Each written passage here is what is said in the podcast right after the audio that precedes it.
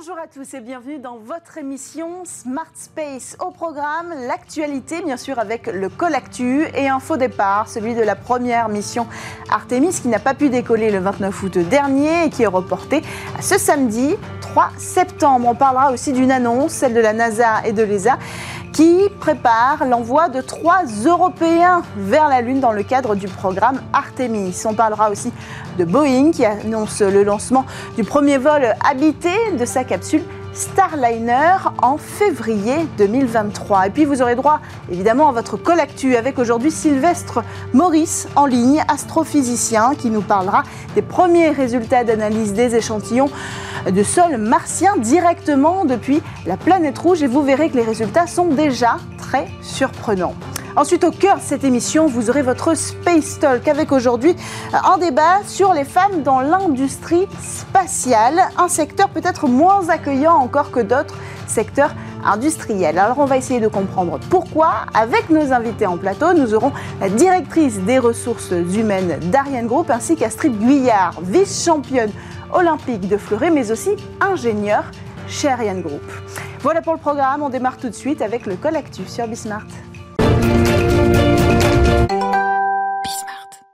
Faux départ pour la toute première mission du programme Artemis, Artemis 1, qui aurait dû décoller le 29 août dernier. Finalement, elle n'aura pas quitté Cap Canaveral. En cause, l'un des moteurs principaux situé sous l'étage principal de la fusée. Le système n'a pas réussi à laisser suffisamment passer d'hydrogène pour refroidir l'engin. Deuxième tentative prévue ce samedi 3 septembre à 20h17 précisément. Notez donc ce rendez-vous avec attention puisque nous reviendrons ensemble dès la semaine prochaine dans Smart Space sur cet événement qui reste historique et très attendu puisqu'il donnera le coup d'envoi du programme Artemis qui doit renvoyer des hommes et des femmes autour et sur la Lune. Et puis trois Européens en mission lunaire. C'est la promesse dévoilée conjointement par les agences américaines et européennes en parallèle du lancement d'Artemis 1. Deux astronautes européens feront donc le tour de la Lune à bord de la future station lunaire, la Lunar Gateway, tandis qu'un troisième aura la chance de fouler le sol de notre satellite. Des places qui ont un prix en échange de ces trois vols habités. L'Europe livre trois modules de service destinés à propulser la capsule Orion, sans oublier une contribution à cette station lunaire, la Lunar Gateway, avec les modules iHab et Esprit, qui sont donc des modules d'habitation et des modules de ressources. Reste à savoir évidemment qui de nos astronautes européens seront sélectionnés pour rejoindre euh, ce programme et peut-être euh, toucher de nouveau le sol lunaire. Ce sera la première fois qu'un Européen foulera le sol de la Lune. Autre actualité en matière d'exploration humaine, toujours celle de Boeing. Le premier vol habité de la capsule spatiale Starliner aura lieu en février 2023 une annonce conjointe de Boeing et de la NASA. La capsule avait réussi en mai dernier à atteindre la station spatiale internationale sans équipage à bord. Elle doit désormais réaliser ce second vol en embarquant des hommes et des femmes afin d'obtenir l'homologation de la NASA. Le vol baptisé CFT pour Crew Flight Test transportera donc deux astronautes de la NASA, Barry Silmore et Sunita Williams. Pour la NASA, eh bien, le but est d'avoir conjointement deux entreprises capables d'envoyer des hommes et des femmes dans l'espace, Boeing et SpaceX. Sauf que voilà, SpaceX a déjà pris beaucoup d'avance avec sa capsule euh, Crew Dragon. Il est donc euh, ici important pour Boeing de rattraper son retard pour rester dans la course à l'espace. De la roche volcanique sur Mars. Eh bien, ce sont les résultats des premières analyses réalisées depuis la planète rouge sur les échantillons de sol martien récoltés, vous le savez, par ce fameux rover Persévérance dont vous aviez suivi le lancement sur Bismarck l'année dernière. Des échantillons destinés euh, à rentrer sur Terre d'ici 2033 pour être euh, analysés de façon plus poussée en laboratoire, mais depuis l'espace déjà des instruments dont l'instrument franco-américain Supercam ont largement contribué euh, aux premières découvertes sur les premières analyses hein, qu'on pourrait faire du sol martien. Alors pour parler de tout ça, on a au bout du fil Sylvestre Maurice, astrophysicien à l'IRAP, responsable du développement français de l'instrument Supercam. Sylvestre Maurice, pourquoi ces résultats, qui décrivent donc euh, a priori une texture de roche volcanique, qui sont si surprenants c'est surprenant parce que, évidemment, c'est pas ce qu'on attendait. Alors, c'est un peu une constante chez Mars. On est toujours surpris. J'ai l'impression que la nature martienne a plus d'imagination que nous. C'est-à-dire que on avait déjà, dès qu'on est arrivé, assez vite publié un, un résultat. C'est on est dans un fond de lac, un lac fermé qui s'est rempli et qui s'est euh, évaporé une fois, plusieurs fois, on ne sait pas bien. Et au fond d'un lac, vous attendez des roches qu'on appelle des roches sédimentaires. Vous savez, ce sont des roches très fines qui ont été euh, reprocessées par l'eau, par les mouvements. Eh bien, là, dans le fond du lac, on a trouvé des roches plutôt volcaniques. Alors, c'est pas ce qu'on attendait. C'est quand même très intéressant. Elles sont chargées en des grains qu'on appelle d'olivine, euh, dans ce qu'on appelle les accumulats. Alors, c'est un peu compliqué, mais sur Terre, on les connaît, hein, ces roches très grenues. Euh, ce sont des roches qui sont plutôt formées à l'intérieur de la Terre et qui vont euh, sortir grâce à la tectonique des plaques, à l'érosion. Alors, comme on n'a pas de tectonique sur Mars, eh bien, on est surpris. Donc, la géologie martienne nous surprend, c'est pas ce qu'on attendait. Alors, on a quand même trouvé un peu d'altération par l'eau, euh, des carbonates par exemple, c'est des roches qui ont été transformées par l'eau. Mm. Mais voilà, hein, une sorte de paradigme, on dirait, de façon un peu moderne, martien, qui ne ressemble pas complètement à celui de la Terre. Et alors, quel rôle a joué précisément l'instrument Supercam dans l'analyse de ces résultats? Supercam, c'est un des instruments de la mission qui, vous savez, c'est la tête, cet euh, œil de cyclope, qui a la capacité à distance, sans s'approcher des roches, d'en faire la mesure chimique grâce à un laser, la mesure qu'on appelle minéralogique, c'est-à-dire savoir comment les atomes sont liés entre eux grâce à un infrarouge, un autre laser, un laser ramant. On fait même euh, de, de, de, la microscopie des, des, images très très résolues à distance, et puis enfin on a un microphone. Donc c'est une sorte de, de, de boîte à outils euh, du géochimiste euh, sur Mars. Et donc, euh, Supercam a fait plus de 1000, 1400 mesures euh, qu'on vient de publier et à chaque fois donné euh, des compositions, des phases minérales, des textures. Et puis voilà, on intègre tout ça avec les autres instruments. Euh, qui est le radar, avec les instruments atmosphériques, avec les, les d'autres instruments au bout du bras. Et c'est comme ça qu'on a pu faire ces publications récentes. Alors, l'objectif principal normalement de ces recherches, c'est aussi d'aller chercher euh, potentiellement une preuve de vie passée ou présente, de vie biologique, ou en tout cas des conditions réunies euh, pour que la vie puisse éclore sur la planète Mars au cœur de ces échantillons. Est-ce que ces premiers résultats, ils sont prometteurs en ce sens?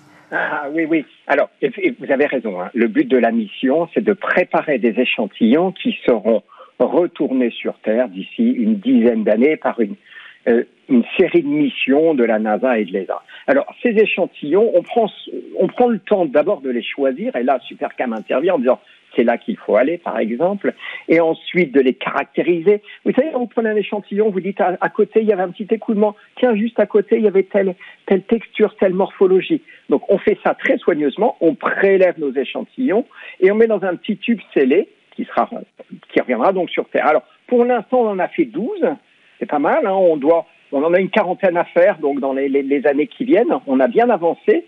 Sur les 12, on a déjà parlé des premiers, et effectivement, ils sont très intéressants.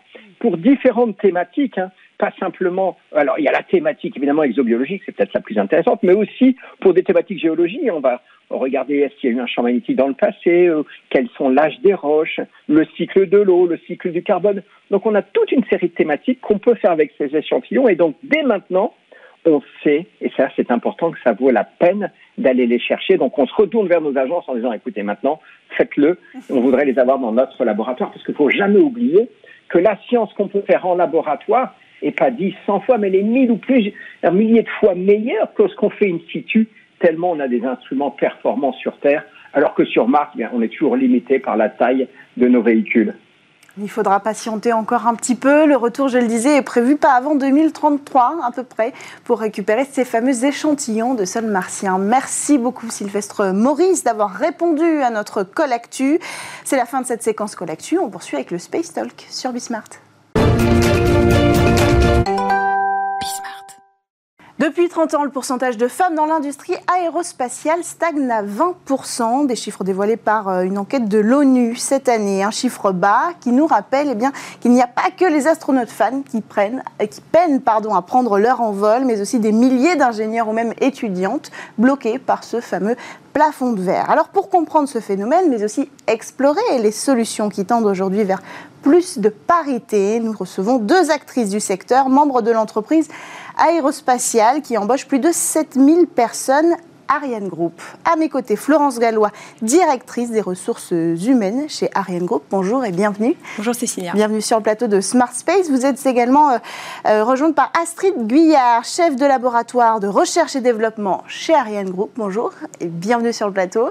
Et on le voit parce que vous l'avez apporté, vous êtes aussi vice-championne olympique de fleuret au JO de Tokyo, c'est bien ça? Absolument. Absolument. Vous pouvez nous montrer peut-être, euh, on ne l'en voit pas souvent sur le plateau de Smart Space, je vous avoue, des médailles de vice-championne championne euh, olympique. Alors on va commencer tout de suite ensemble. Florence Gallois, sur 7000 salariés euh, du groupe, d'Ariane Group, combien sont des femmes? Alors, on a effectivement 22% de femmes chez Ariane Group. Donc, on voit que ça correspond à peu près au chiffre de l'ONU. Exactement. On fait pas mieux, pas moins bien que, euh, que, que le reste de l'aérospatial, de l'industrie, de la défense ou de l'aéronautique, hmm. à quelques pourcentages près. on est tous dans la même dynamique. Hmm. important pour nous hein, de, de, pouvoir augmenter ce chiffre-là. On s'est donné euh, des objectifs euh, de recrutement, notamment, puisqu'on recrute euh, environ 400 personnes par an mhm. chez Ariane Group, en France et en Allemagne. mais c'est difficile. C'est difficile parce qu'on a affaire à des étudiantes qui aujourd'hui sont 55%. Hein, de, l'ensemble des étudiants, c'est 55% d'étudiantes, mhm. seulement 40% dans les filières techniques et scientifiques et seulement 28% dans les filières mmh. fondamentales et appliquées qui sont là où nous recrutons en mmh. fait euh, pour notre industrie. Alors on va, on va revenir hein, justement sur ces phénomènes qui pourraient expliquer euh, ce blocage hein, de, la part de ces jeunes femmes euh, à, venir vers, des, vers la filière aérospatiale. Est-ce que vous avez peut-être pour, pour poursuivre sur ces chiffres-là une idée du nombre de postes à haute responsabilité des femmes? Parce que ça aussi c'est un sujet, atteindre de plus haute responsabilité. Alors chez Ariane Group, il y a 19% de cadres de direction mmh. et 19% de cadres euh, dirigeants. Donc on n'est pas sur un, pourcentage euh, mauvais par rapport à la totalité euh, de notre, de notre mhm. effectif féminin. néanmoins, c'est loin d'être suffisant. On se prive là de diversité pour, pour accompagner les décisions mhm. et les projets de l'entreprise. là aussi, on pourra peut-être en reparler. On, essaye de mettre en place le maximum de solutions mhm. dès le recrutement, mais aussi dans la gestion de carrière pour améliorer en fait ce pourcentage. Astrid, vous faites partie de ces employés femmes chez Ariane Group. Qu'est-ce que vous faites précisément? Euh, alors j'étais euh, chef de laboratoire de matériaux métalliques et procédés. Typiquement, on, maturait de nouvelles technologies au service de nos lanceurs, notamment Ariane 6. Mhm. Mhm. Euh, une technologie que vous devez connaître qui est l'impression 3D. donc voilà, j'étais en charge de, cette équipe. Et puis je prends prochainement un poste, c'est ça qui est, super avec Ariane Group, c'est que malgré mon profil un petit peu hybride, puisque j'étais également en carrière en tant que sportive olympique, j'ai toujours eu l'occasion de pouvoir me former, pouvoir saisir des opportunités. C'est vrai qu'on m'a toujours euh, donné ma chance au travers de mon parcours. Et ça fait mm. maintenant euh, plus de 15 ans que je suis à Ariane Group. Donc euh, c'est vraiment très intéressant de voir que quel que soit son parcours, quel que soit son profil, mm. et ben voilà, il y a une chance à saisir à Ariane.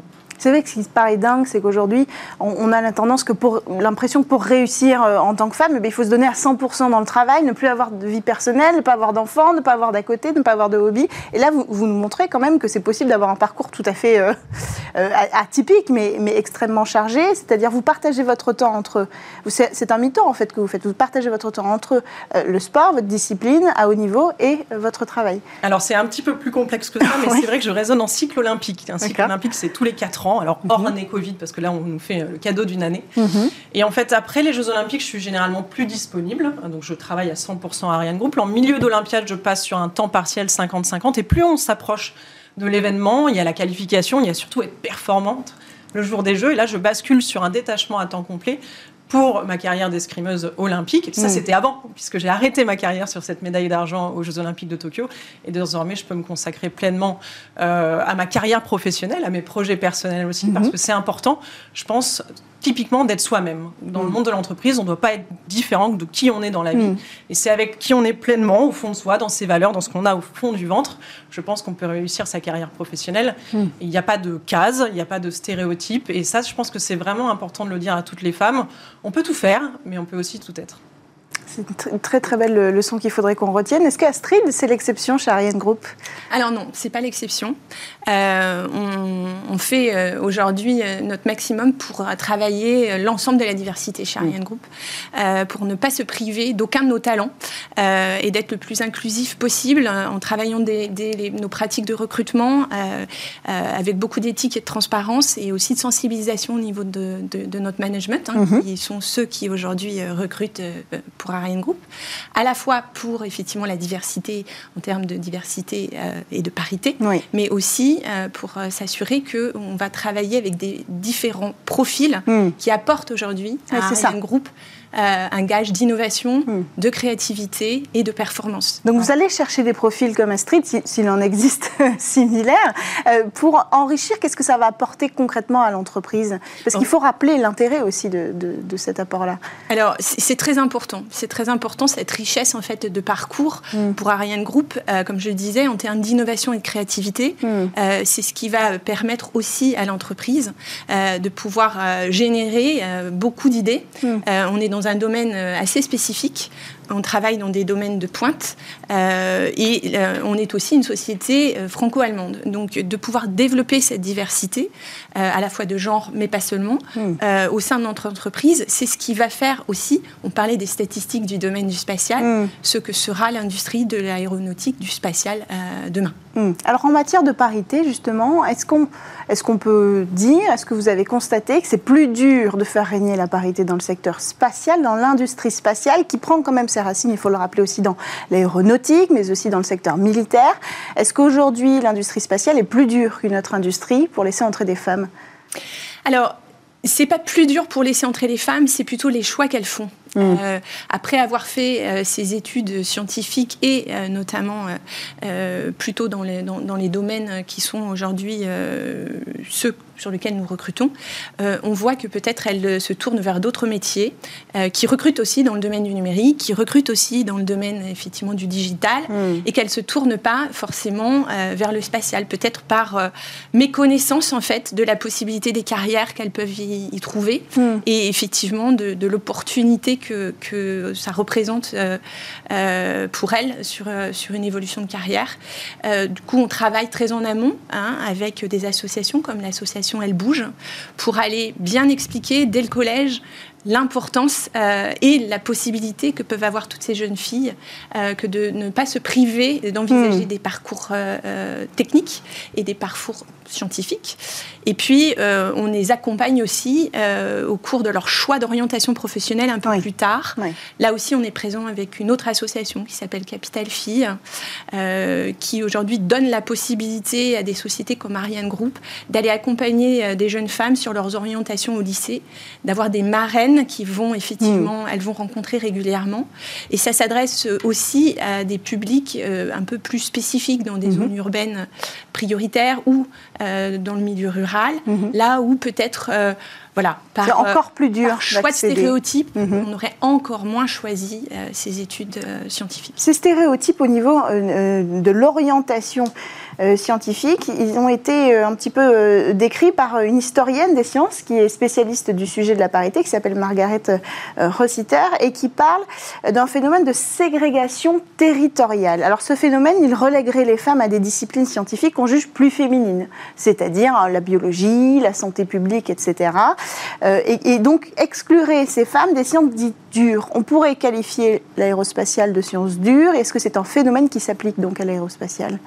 Je, je, pense effectivement que dans les choix, il y a à la fois la méconnaissance euh, de mm. ce qu'est notre domaine et ce que la richesse de nos carrières euh, et les types de métiers qu'on peut y trouver. Et il y a aussi le fait que voilà, on est une société qui euh, conçoit, développe et produit. Mm. et il y a cette vision en fait de l'entreprise et de l'industrie mm. qui aujourd'hui est, peut-être moins plébiscitée pour, pour le, public féminin.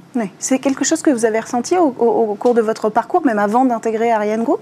Alors, je ne l'ai pas forcément ressenti euh, parce que j'avais cette passion du, spatial chevillé au corps. Euh, par contre, ça, ça rend encore plus important cette notion de rôle modèle. Mm. Avoir des rôles modèles qui nous permettent de nous inspirer dès le plus jeune âge, en fait, de pouvoir se projeter, de pouvoir euh, avoir l'audace euh, d'être qui l'on souhaite et quelque part de libérer ses talents.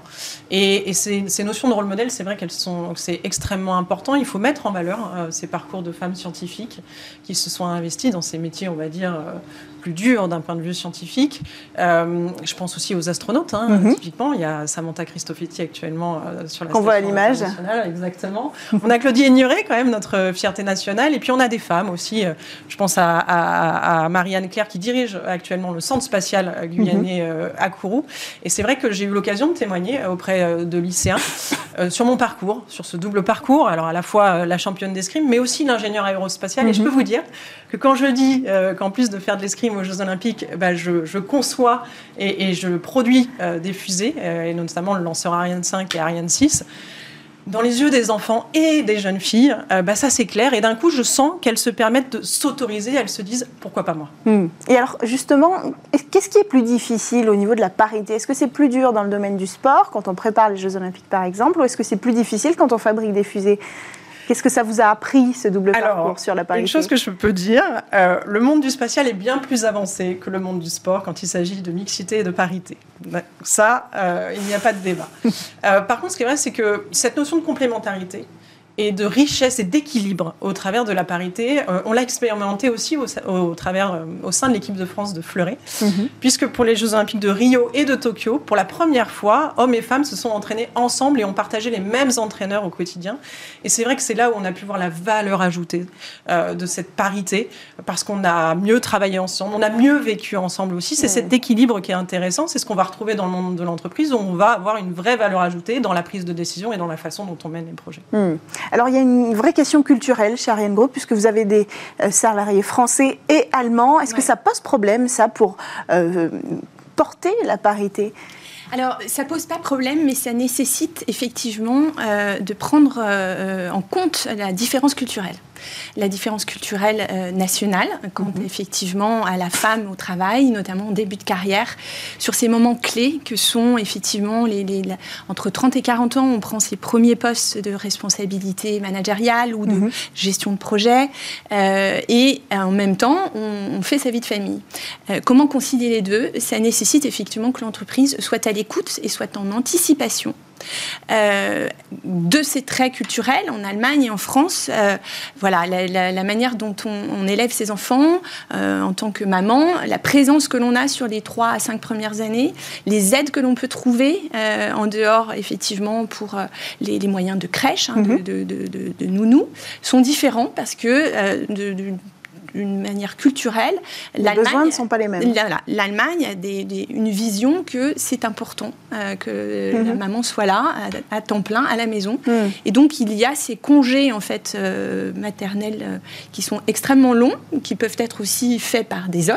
Mhm. néanmoins, c'est plutôt les femmes traditionnellement en Allemagne qui s'arrêtent trois ans, reviennent dans l'entreprise, repartent trois ans à la suite de leur, de leur congé maternité. Et ces congés paternels, du coup, est-ce qu'on les retrouve en France, parce que ça c'est un vrai sujet aujourd'hui, hein, à rallonger le congé paternel. Quand on veut aller plus loin que ce que propose l'État, c'est assez frais. Est-ce que Ariane Group essaie de, faire euh, une partie du chemin là-dessus? Tout à fait. Alors, on prend en fait cette, cette notion en compte euh, pour s'assurer effectivement euh, dans les parcours de carrière qu'on n'ait pas, notamment en France, de difficultés, à la fois pour les femmes qui choisiraient ce genre de congé, à la fois les, les, pères. Hmm. Et c'est bien aussi dans les pratiques managériales, dans la formation de nos managers sur lequel on est en train de travailler aujourd'hui, hmm. qu'on doit inscrire euh, la prise en compte de l'ensemble de ces éléments quand ils font les choix de promotion, quand ils font les choix et l'accompagnement de gestion de carrière pour pouvoir aménager euh, ces choix que peuvent avoir fait soit des hmm. hommes, soit des femmes au sein d'entreprises. Donc vous avancez aussi pour pousser ces sujets-là qui ne le sont pas forcément dans d'autres industries ou d'autres entreprises. Tout à fait. On n'a pas à rougir de ce qu'on a fait. Ariane hein. Group, c'est une co-entreprise euh, créée il y a un peu plus de six ans. on a bénéficié de choses qui avaient déjà été faites par nos sociétés actionnaires, mm la création d'Ariane Group. Néanmoins, on se situe aujourd'hui plutôt en avance sur un certain nombre de sujets, vu la taille aussi de notre entreprise, qui ne fait que, que 7500 personnes. Mhm. quant aux différents dispositifs, à la fois d'égalité de rémunération, où on est arrivé à, un index homme-femme quasiment parfait, et à la fois dans la gestion de carrière, et puis dans l'accompagnement que l'on fait. C'est hmm. très important. Astrid disait, il faut, il faut oser. Pour oser, il faut donner confiance. Exactement. Et ça, c'est le rôle aussi de l'entreprise et des managers qui sont en place et qui accueillent ces, salariés. Euh, Astrid, peut-être un mot sur... Euh, on, parlait de rôle modèle. Est-ce que c'est un rôle qui vous sied? Ah, je sais cette question.